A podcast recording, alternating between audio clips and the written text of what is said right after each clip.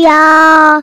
一个相信你的人。欢迎收听电玩店，我是店长迪恩。本集节目始终没有人夜配，不过没有关系，这非常像极我们日常录音的节奏。那转眼之间呢，呃，我的女儿到现在已经算是比较好一点了哈。她大概就是礼拜一那一天比较是一个呃发烧的状态，但是在礼拜二、礼拜三之后，她的发烧状况就缓解。所以呢，看起来应该是不用太多的担心。当然，他喉咙还是会痛，所以你会看到说，以小婴儿的生物本能，他就是会用手指去挖他的喉咙。那我们尽量就是维持一些比较冷的啊、比较凉性的一些食物来给他做一些补充。那还好，我女儿可能天生也是个吃货，所以她很爱吃东西，而且她跟很多小孩子比较不一样，应该是蛮多这种呃，大概九个月大、十个月大的小孩子，他们可能接触到甜的东西之后，他会。特别的有兴趣，但是我女儿天生好像有点不爱吃甜的东西。虽然说她的小名叫甜豆，哦，但是她就是不爱吃甜的东西，她喜欢吃咸的。所以当我老婆每次在吃一些面啊、吃一些饭啊，她就会一直喊一些就是他们的婴儿语吧，就是什么呃囡囡什么什么，反正就是要去讨吃。但是她对于那种什么布丁啊、豆花这种比较甜、比较好吃的东西，反而她比较大的兴趣。所以这是比较特别的地方。那也因为我老婆她长时间的跟她相处，然后照顾她，所以，呃，也算是幸与不幸吧。哦，因为她现在开始吃无敌星星了。她大概在礼拜二左右，他所以他好像有一点点喉咙觉得不太舒服，那可能也不是很在意。那到礼拜三之后，他就开始微烧，然后喉咙痛，然后头比较痛嘛，就是身体比较不舒服。所以呢，在今天录音前大概几个小时吧，然后他就拿着他的那个就是快筛卡。就发现第二条真的非常的明显哦，所以代表说那个快筛试剂绝对不是说这个就是呃来骗炮的，永远都只会出现一条线的东西。它真的是，当你病毒量到一定程度的时候，它的那个第二条线是非常明显，甚至比你第一条线的深度还要更深。所以我们算是也是目前来说的话，家里就是两个人，然后就是我老婆跟我小孩，就是女儿啦，因为他们都在房间嘛，所以呃，我觉得其实也不算太意外，因为说实在的，你长时间。这么密闭的跟一个就是呃已经有发作的小孩子接触，那当然你的那个病毒量一定是比较大的嘛，所以变成是说，嗯，对我们现在来说就是还是要维持啊，就是我跟我老婆是隔开在哈、不同的地方，那也只能说庆幸自己租的房子的空间还算蛮大的，所以比较不会是说哦好像只是隔着一个门，因为我们家的客厅到房间还有一个走廊，所以。啊、呃，这无形之中也算是一个好处啦。对，那当然这几天就是生活，就是除了在居家上班之外，那就变成这个家庭主妇嘛，所以可能开始研究一些怎么样把东西煮的好吃啊，比如下面煮饭啊，然后做一些菜。那我个人还是对于火锅类的东西一直来都兴趣度很高。那当然这几天也利用了一些啊、Uber Eats，他们不是为什么生鲜外送。那但因为最近可能真的太多人被隔离，所以你你你只要在那种。比较相对热门的时段，打开那个 Uber Eats，它基本上就跟你讲说，现阶段没有合适的外送员可以服务。但是在只要是比较空闲的时间，例如说早上可能是九点十点，比较不是那种早餐的时段，或者说下午也许是三四点吧，那时候你可能可以去叫一些什么全联啊、家乐福啊等等等。然后再是我自己发现一个做法是，啊、如果你的东西可能在不同的地方会有不同的一些结果的话，那你就分开订吧。那正好最近 Uber Eats 有一个什么五月补货的一个优惠嘛，所以假设我今天假设透过全联可能订的，它只要两百五以上就可以用。所以你只要是全年订的一些，比如说我全年订不到鸡蛋，好，那我就把鸡蛋类的东西可能放在家乐福超市订。那全年可能就可以订一些它的肉品啊，我觉得它的生鲜肉品还不错。然后可能可以订一些汤包吧，因为我刚刚讲了你要煮火锅汤嘛，所以其实汤包还不错。那当然，因为现在是要煮给就是相对比较。喉咙可能会痛的人，像我老婆，那我当然就会选择一些是高汤类的，比如说豚骨的啊，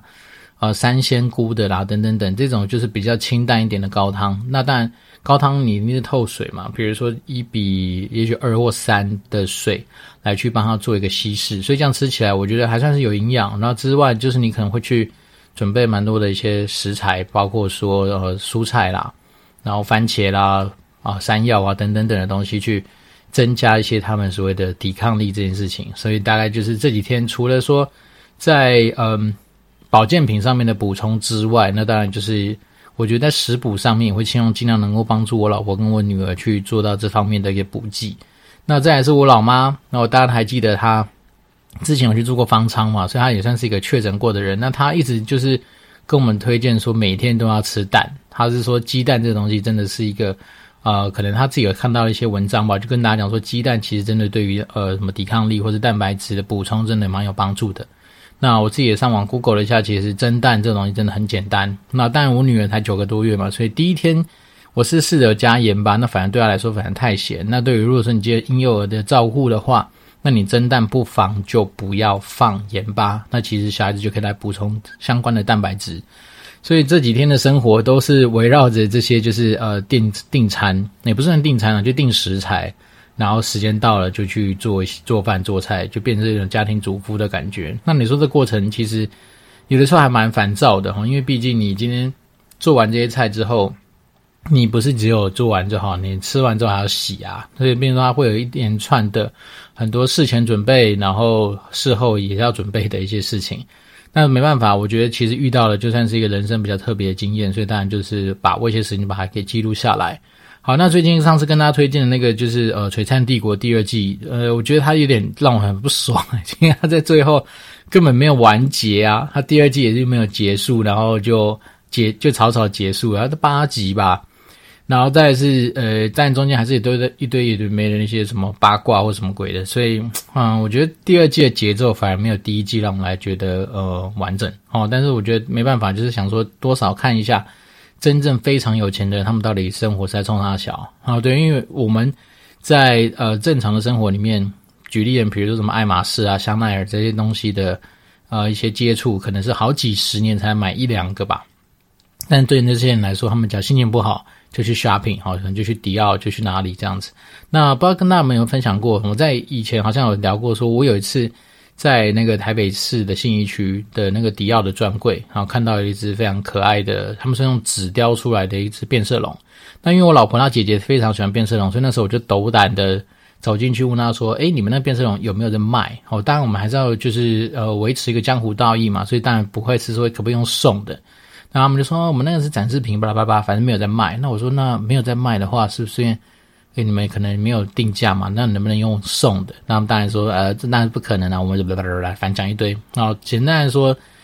那时候我就会觉得说，嗯，好吧，你们这些精品，其实你这些东西我们都知道，你这种展展示柜的装饰品，到时候其实总部收回去没多久，应该也是销毁。那只是说他们那时候就是不知道是什么样原因，基本上。就是一直没有让我觉得有机会可以拿到那只变色龙，那我所以那时候我在心里面就按下了一个 flag，就说好，在我这辈子如果说可以选择的情况之下，基本上我应该不太会再去买迪奥的东西。好，这样也好处啦，就是说让自己的生活之中，有时候在做选择的时候，可以更多的一些空间去做一些就比较朝向你自己有兴趣的东西去嘛。所以像这种直接剔除，那也很简单，就让我在选择上比较不会有那么多选择障碍。那依照这样子的 case，也可以跟大家分享一下是，呃，我不知道从多少年前开始，我就没有再碰味全的东西了。然后虽然说我们知道味全的公司味全公司对于正大企研的学生来说，基本上就像是一个呃。研究所的延伸的地方吧，因为我记得好像每年味全都会来正大企研去招募不少正大企研的毕业生，然后甚至很多如果是正大企研的同学在那边搞不好，你随随便便摸到人都可以叫学长姐，然后大概是这样的关系。所以那时候我记得我们那届毕业也蛮多同学就直接加入味全。那只是因为在那时候你还记得，如果大家还记得的话，之前那个什么魏应充吧，魏家不是搞那个什么嗯假油的事件吧？那我就会觉得说呃。这个虽然说大家都说啊，味全跟顶新什么什么是分开什么，但我不管了，反正你只要是牵扯到，我就觉得不是呃很怎么讲，没有很太多的公平正义在里面。因为我觉得你这样这些人，老实说你已经非常有钱了，那你今天只是少赚而已，但是你没有到亏钱的话，为什么你还要去做这种？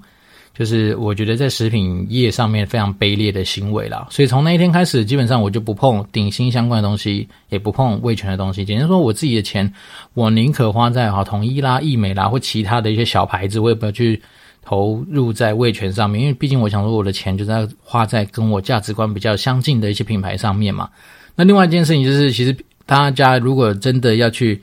呃，不要像我这么夸张去抵制味全，但你想知道味全的东西的话，其实它有非常非常多的子品牌哦。有时候你三不时，如果你真的是没有认真去看它后面包装，是说它是跟哪一家公司有关联的话，你搞不好真的不知道它是味全的产品。好，举例人，比如说什么呃，我记得每日 C 吧，还是什么贝纳颂咖啡等等等，反正他们就是那种一家公司下面会出现一堆有的没的一些子品牌，好，所以便是说，当你有时候呃，最好最简单就是认名哈，比如统一或易美，但是就除此之外，有些东西你能真的是听都没听过的品牌，你可能还是稍微看一下。那另外一个我抵制也是十几二十年的吧，哎，十几年吧，应该就是王品吧，好像就是因为那时候他们好像也是发生了类似于用到用用料不好，还是用到什么东西，反正简单来说就是一个你不应该在。最基础的东西上面去犯的错，但是你犯错之后那种态度好像还一副就是那种无所谓。那我就觉得有些时候，呃，做生意还是要有良心吧。就是说你可以少赚啊，但是你不能说，而且你今天说实在，你又不是说呃完完全全会不做这件事情就倒掉。那你今天只是说可能会少赚，但是你就是为了去贪这些钱，我就会觉得蛮没有所谓的职业道德或是商业道德啦。好，所以这样我自己。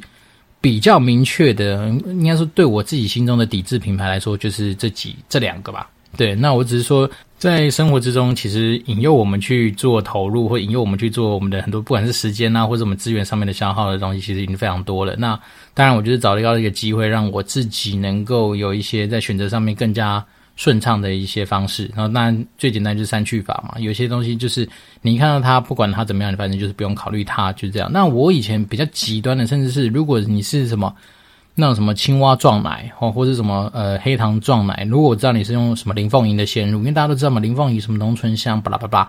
所以呢，那时候我只要知道那个店家就能够，基本上我就不点。哦，或者我干脆就换别的店家。以前那比较疯狂的时候会做到这种事情，那单纯就是因为觉得，那既然你要抵制这个品牌，哦，真的是，真的是你就是目标就是不要让他赚到你的钱的话，那当然就是做到比较极致嘛，大概会是这样。那另外来跟大家分享一个，算是我自己从就是快消品那边的朋友得到的一个小趣闻，就是说你怎么样去挑选你的鲜乳品牌。好，其实他们是说。在实际上，因为大家第一个一个想法去知道一下，说台湾的呃乳牛的产量，其实对于我们每天所需要喝的牛奶的量，呃，老实说其实没那么够。好，所以大部分来说，蛮多人都以为自己喝到自己是鲜乳，其实不是，他们多少都有经过一些后续的一些处理。好，但至于那些处理的细节跟流程，大家可能就是自己会去聊。那我们今天前聊的是一种，就是为什么要买鲜乳，要尽量集中在大品牌的一个思维，是因为这样。他是说，实际上在他们那个鲜乳的那个乳车出去收集那个哦鲜乳的过程是这样，比如说他可能假设我们以大品牌来说，好统一好或是义美好了，他们的做法是这样，因为他们底下可能会跟很多的那种就是牧场去做一个签约，所以他乳车出去可能是要收好几个牧场，他才会收集其他那个就是乳车里面所需要的量。那他们的签约方式会是这样，就是说假设我今天是跟五个牧场签约。那如果你其中一个牧场发生任何的问题，哦，比如说呃，你就是在品质上面有有些状况或什么，那你不是只有赔偿给那个统一那个大品牌，而是你要连带的连其他牧场的损失你都要做一个就是赔偿的动作。所以就是他们其实是利用这样的合约来去彼此牵制。那这东西都只有在大的品牌上面才玩得起来。好，所以便是说，有的时候他们其实我那时候朋友还是跟我介绍是说，嗯。说真的，以就是呃乳品的品质来说的话，通常大品牌，因为它可以这样玩嘛，因为它毕竟是透过多个牧场来彼此监督的状况之下，他们的品质方面，其实会比一些单一牧场的那种小品牌来说，会稍微更加的有所有所把关了。你把它想象成，就是当人之间就是互相在那边抗衡，然后会互相在那边监督的时候，一定是比较。哦，风险上面一定是稍微低一点点，因为有些牧场，好，假设呃一些比较小的品牌，它可能一个牧场就支应它所需要的乳量嘛。那当然，如果它中间在做一些手脚，我们当然期待是不要。但是如果说有的话，也比较没有这么多的监控机制在这背后。所以这东西单纯就是为什么我这几年大概都是喝一些比较大的品牌的牛奶的原因。哦，可能是光泉啊，可能是。统一啦，可能是义美啦，大概是这样子。那当然，我觉得还是要帮我们的自己的好朋友，就是那个嗯，鲜乳方哦，就是阿嘎他们的那个来去作为推广。因为鲜乳方他们本来当时候在成立这个品牌的时候，就有他们的一些精神。那这个东西，当然我觉得，呃，听众如果真的是想要对于过敏源有所改善的话，那洗鲜乳方的产品真的可以去试试看。只是说它真的单价上面就是比较高，那所以这是它呃有些。可能成本上面啊，或是他们在整个制成上面的一些考量等等等。好，那今天前面讲的比较多是有关于生活上面的 update。那当然，我们今天这一集就稍微跟大家聊一下，说一个呃，应该是一两年前吧，然后算是我首次在 YouTube 上面，因为跟着大神合作而有的一个视频，呃，不是视频啊，就是一个算是呃访问的影片。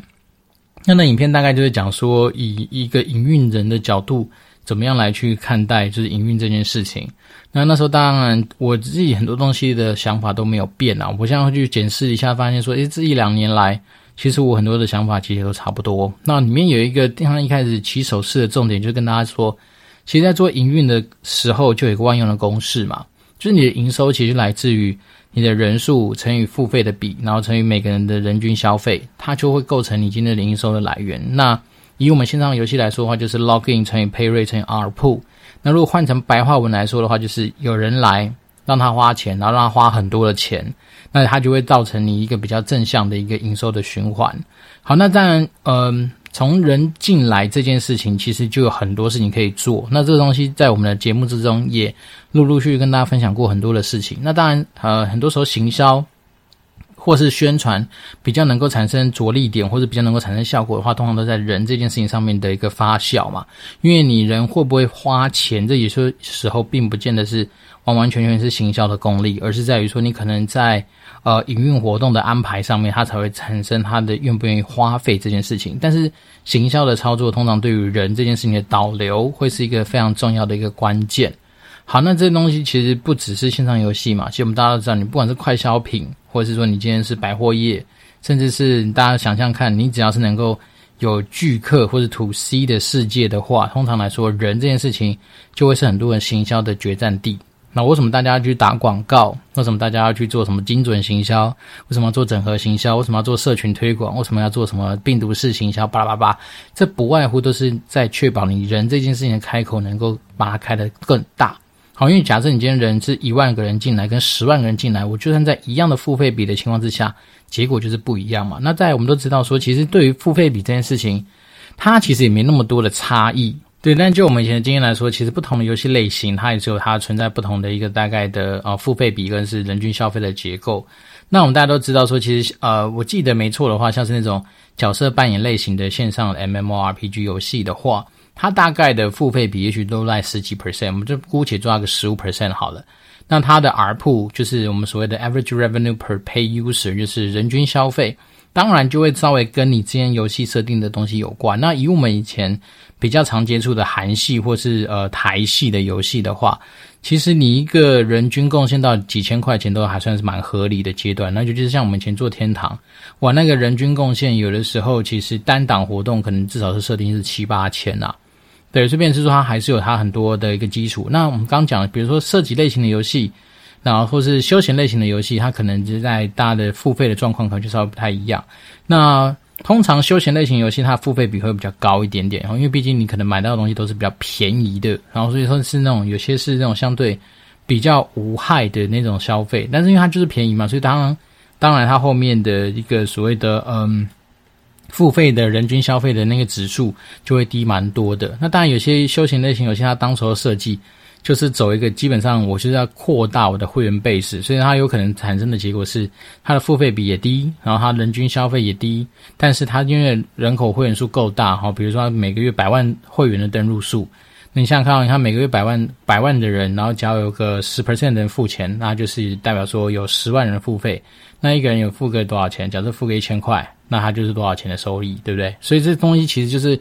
嗯，蛮恐怖的。但是我们刚刚讲的，其实那种休闲类型不太付来一千块，了不起一百块、一百五就很了不起了。所以，当你今天十万乘以一百五或是一百，那其实一个月是几千万的收入嘛？大概说是这样子的一个状况。所以不要去小看，就是呃，任何的，好像是啊、有些游戏看起来花钱花很少，但是它其实会员数很大，但是游戏基本上都还能够经营得下去。但是我们以前也有经营过那种比较悲催的游戏啊，就是。又没人，然后又不愿意花钱，或者大家花的钱又很少，那当然都有可能。所以，便是之前有跟大家聊过，说在线上游戏的经营上面，有的时候其实跟所谓的投资那种电影其实还蛮类似的，因为通常都是，诶，我单押一个标的，然后看它有没有机会起来。那能够起来的话呢，当然这个世界就会啊、蓬勃发展。但如果没有办法的话，那个项目或那个专案可能就落赛了。那我像我们以前在游戏局的过程里面，其实落赛的产品也蛮多的啊。像是那时候什么个爆能特区吧，还是请那个什么蔡依林来代言，对不对？那那时候其实我记得他好像签约金本来就花不少钱啊，所以当然公司可能一方面是因为呃都已经签下去了，然后代理金都已经花出去了，但是不甘心嘛，因为毕竟是没想到上市之后成绩这么鸟，对，所以那时候可能也是硬凹再去找一个蔡依林来代言。但是我觉得蔡依林当代言人有时候说实在的，我们那时候在旁边看是觉得哇，这真的是。很厉害的投资啊！因为蔡依林本身不是一个玩家嘛，那再来是说，他那时候虽然知名度很高，可是他对于游戏这东西的配合度或者说喜好程度就是没有，所以变成说他当然不会有额外的一些红利来给我们这种就是呃代言上面的一些加分啦。所以我记得那时候好像也是呃一大笔钱烧下去之后，似乎最后成绩也是蛮悲催的。那当然，有些人说那个游戏真的认真去玩很好玩，对。在这种时候，就另外一个问题，就是你这个游戏到底是想要走普罗大众，还是想要走非常 hardcore 的游戏？这些东西呢，它就是有很多不同的面向。然后，所以我们刚回到原点，就是说，在讲营运这件事情的时候，那三个指标的之间的互相搭配，就会衍生出很多我们在日常生活之中，你们可以去思考或是去呃琢磨的地方。就像是你看我们刚刚讲的，不要讲线上游戏，如果你今天讲的是百货业，哦，那你。到底来这边的来客量有多少？然后大家来的时候愿意有多少人愿意花钱？然后比如说我们家一家人四个人去，那可能就是爸妈负责掏钱，那也许付费比就是五成。然后那大家掏出来的钱大概是多少钱，就会乘以，就得到他们今天比如百货公司他们的营收。那当然，为什么百货公司要做一堆的一些什么周年庆促销啦，三不五时弄一些什么会员制度啦，然后三不五时传一些什么 DM 给大家，那其实不外乎真的都是为了让这个东西它能够，呃，在我们刚刚讲的营运公司上面彼此去搭配起来。对，所以这东西我觉得把它记着，好，比如说 login 乘以 pay rate 乘以 ARPU 人，然后花钱，然后花很多钱，这东西把它记下来，走到哪里去其实都蛮合理的。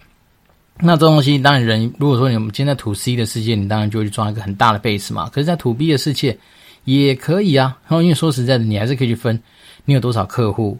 那这多，那这些客户里面他愿意花钱的比重有多少？或者所谓花钱是说，也许是用续约来看好了，或是说。也许是给订单的状况来看，然后每个订单在多少钱，其实它还是有办法去分啦。所以我觉得营运这东西有时候说白了也没有这么样子的复杂。那因为它万事万物，它还是要为了营收负责嘛。那我们为为了打造这个营收的结果，你当然就可以去拆分中间很多的一些指标。那我们在线上游戏的金科玉律，或者是说基本上在线上游戏的世界里面，大家常常会探讨的指标。不外乎就我们刚刚说的那三个，就是人 login，就是不重复登录数，然后去乘以比如说付费比，然后去乘以所谓的呃 rp 嘛，就是 average revenue per pay user，ARPPU，那这东西它就会让你就是得到你的营收。那当然这东西它就会分你是日营收、周营收、月营收、年季，它这样不同的东西去看，就会得到不一样的答案。好，因为通常来说，对于我们自己线上游戏来说，每个月要付权利金嘛。所以你每个月至少要结算一次啊，只是我们那时候有些活动出去的时候，我们切的那个时间点，甚至是用比如说周来去切，好，那当然就会看什么 WAU 啦、MAU 啦、DAU 啦等等等等不同的东西，就是有不同的答案。然后再是不同的活动跟不同活动之间也可以做一些比较，因为像我们以前在做很多的一些活动，好，比如促销活动，那你当然会找到类似的东西，比如说折扣是。三成啊，四成、五成的，其实它都会有对应的一些经验值或者历史资料可以去做参考。所以我觉得，其实回首营运这件事情来说的话，讲白了，它真的没有什么太多的大道理。然后，但是就是你就是要很熟悉这些指标之间的变化。那常常在看这些数字，看久了，其实你就会有一些心得。然后看久了，你会大概知道说，怎么样去拿捏到那个所谓的基准点。好像我们今天以前，我记得。从橘子跳到暴雪之后，我那时候还跟我们家的财务在聊说，诶，接下来这几年的，比如说 forecast，他们最喜欢做，因为老外都喜欢做什么，呃，明年的 forecast 啊，或是呃，就是做一些营收预估啦。为什么要做营收预估才能够知道说你明年的预算怎么分配，然后公司目标怎么拉嘛？然后他说在拉，在跟他们讨论的时候，我就发现说，其实大家用的手法其实都蛮类似的，好，因为你一定是参考之前或参考同样类型或者参考可以参考的资讯。然后去抓出你的预估模型，然后就把我们刚刚说的 pay rate、ARPU，然后 login 这几个指标，去把它填入应该要有的一个预估值，你就得到这样的答案嘛？那大概是说这种东西它的变化其实也没有大家想象中的波动这么大啊。因为通常大家在玩游戏的过程里面，这个游戏它大概会吸引到什么样的人？大概其实你在上市没多久，或是这个游戏发展到一个程度之后，你大概就是差不多是这样。它很难是说，假设你今天本来十几 percent 的 pay rate 突然拉高到非常高。好，比如说变变成两倍或三倍，那通常来说都会是一些特别的活动操作才会导致这件事情的发生。好，所谓 pay rate 是说本来不花钱的人，让愿意花钱嘛，所以不外乎你就会用什么新手礼包啦、限时大抢购啦，或是说什么呃买一送一等等等，反正就是有很多奇妙的一些触购的因子来让你这个 pay rate 拉起来。那在增加阿普的部分来说的话，那当然可以做的事情更多嘛，比如说本来可以转蛋三十九块，你就变四十九块。那当然，你的阿普就会变多嘛，因为你要拿到一样东西。假设一样的几率之下，他愿意花的钱变多，那你自然你的那个 ARPPU 就变高。那当然还有说有一些方式嘛，比如说满额赠，好，比如说你本来只是愿意花三百块，因为通过满额，它就可能就变五百块，它也可以无形之中把你这个所谓的 ARPPU 往前去推升。但是说实在的，比较健康的做法是我们通常以前啊都比较不会去往所谓的 ARPPU 去想。当然，有些游戏可能因为真的到后期了，好人也进不来，然后付费比说实在的，该花钱有习惯花钱的就那些人，那我们没办法的情况之下，只能尽量从 ARPPU 那个指标上面去硬钻，去把那钱给榨出来。那这东西当然会比较辛苦，为什么？因为玩家会玩的很痛苦嘛。啊，我以前一个月只要花三百块就可以玩这个游戏，怎么现在一个月要花五百块？对，那五百块对对很多小资族来说，诶，那是两三个便当的钱呢、那个东西其实还是有差，所以，变是说，我们那时候其实都期待比较健康的一个营运的方式，是说，我们今天让 login 这件事情能够极大化，那这样我们后面在 pay rate 跟 RPU 上面所承担的压力就会小很多。那这东西也是相对比较健康，就是因为你这个游戏够好玩，社群力够强，然后传传播力够够猛，所以它就有办法把人这件事情给拉到大。那这东西当然是最健康的做法。那这也是我自己从暴雪那边学到蛮多的，就是暴雪它优先都是针对人、针对社群这件事情上面就琢磨很多。所以我记得那时候刚到暴雪的时候，真的是我们家总经理就说：“你先不要跟我谈后面两个指标，我们都来谈人，看怎么样把人这件事情给做大。”但是当然多少也跟暴雪他们之前推的蛮多游戏是属于那种盒装类型的游戏有关，就是说。哎，你一定要先花钱买了，你才可以玩嘛。所以当然就是他的人，其实某方面说就等于钱。那跟我们之前以前在做橘子那种所谓免费制游戏来说，人还不等于钱这件事情呢的思维，还是有那么一点点的出入啦。不过我们刚刚讲的，不管怎么样，你总是会有你着重的东西。那只以玩家的角度来说的话，如果你今天这个。啊，营运团队后续都是着重在所谓的 ARPPU，好，那其实真的是玩家会玩得很痛苦。那通常到那个阶段的话，我们也可以预期那个游戏的寿命可能也没有办法走太久，因为当你今天都只只能靠所谓的高消费的玩家去支撑那个经济体的时候，老实说会有点失衡。好，因为对于没花钱的人，可能慢慢会玩不下去；那对于花钱的人，发现没有观众在看他，他也会觉得比较寂寞。所以这个东西通常来说。当你这游戏如果发现到后期就是疯狂的炸钱的时候，那你大概知道说它的呃大去之期可能不远矣吧，大概会是这样。好，那今天讲的比较多都是有关于营运的东西，是因为真的是刚好今天早上我们有同事好在网络上发现我以前有一个受访的影片，那我自己去看那个影片，发现说嗯对啊，回想起来以前做营运的事情还蛮多的，然后在做营运的事时候的事情其实。它的基础就来自于我们刚刚说的，其实你要把人带进来，然后让他愿意花钱，那花了钱之后养成习惯，就花更多的钱。那这就是一个基本上营运的本质，所以有时候不用去听人家讲说什么哇，洋洋洒洒讲一堆有的没的，其实不外乎啊，营收的根本就是这几件事情嘛。当你今天没有人哦，没有人花钱，那你怎么会赚到钱？大概会是这样。那我们电玩店一直来都是跟大家去推广一些我觉得大道至简，甚至是一些蛮多东西可以跨着领域带着走的一些知识吗？或是说一些呃经验吧，大概会是这样。所以呢。今天早上那个，当然那影片，我个人觉得蛮耻的啦，就是看着自己这边呃受访啊，然后讲话这样，因为我自己不是很喜欢自己在镜头里面的样子，但是我自己觉得那边还蛮多干货的，所以刚好也是让我们今天有些灵感，就是先从营运开始出发。那当然里面也有提到说一些有关于怎么带团队的想法啦，或者是说呃面对于就是挫折，或者面对于一些。呃异常状况的时候的一些想法啦。那我觉得大家其实都，我们会把那个影片啊，我会把那影片的连接放在我们今天的节目的资讯栏。大家如果兴趣的话，当然可以去呃看看我本人的一个尺度是怎么样子一个人。但是我还是觉得里面应该还是有些干货啊，而且毕竟大家配合那是我自己做的一些投影片的一些呃视觉上面的一些参考，应该会比我们单纯的 podcast 的一些内容会更生动活泼哦。对，那我只是在那边就是利用这样子的一个机会，呃，来跟大家 update 一下我自己的近况，因为这现在就是把握时间赶快录个音，因为可能等一下我要去支援我老婆跟小孩子的照顾，那。呃，也就是祈祷一切平安啦。说真的，现在真的只能够祈祷一切平安。那也把这样的心情送给大家，就是祝福大家都身体健康，一切平安。那我们这是电玩店，我是电长迪恩。如果有什么需要跟我联络的话，就反正自己找到办法。好，那我们这是电玩店，我是电长迪恩，我们就持续保持联络喽。拜拜。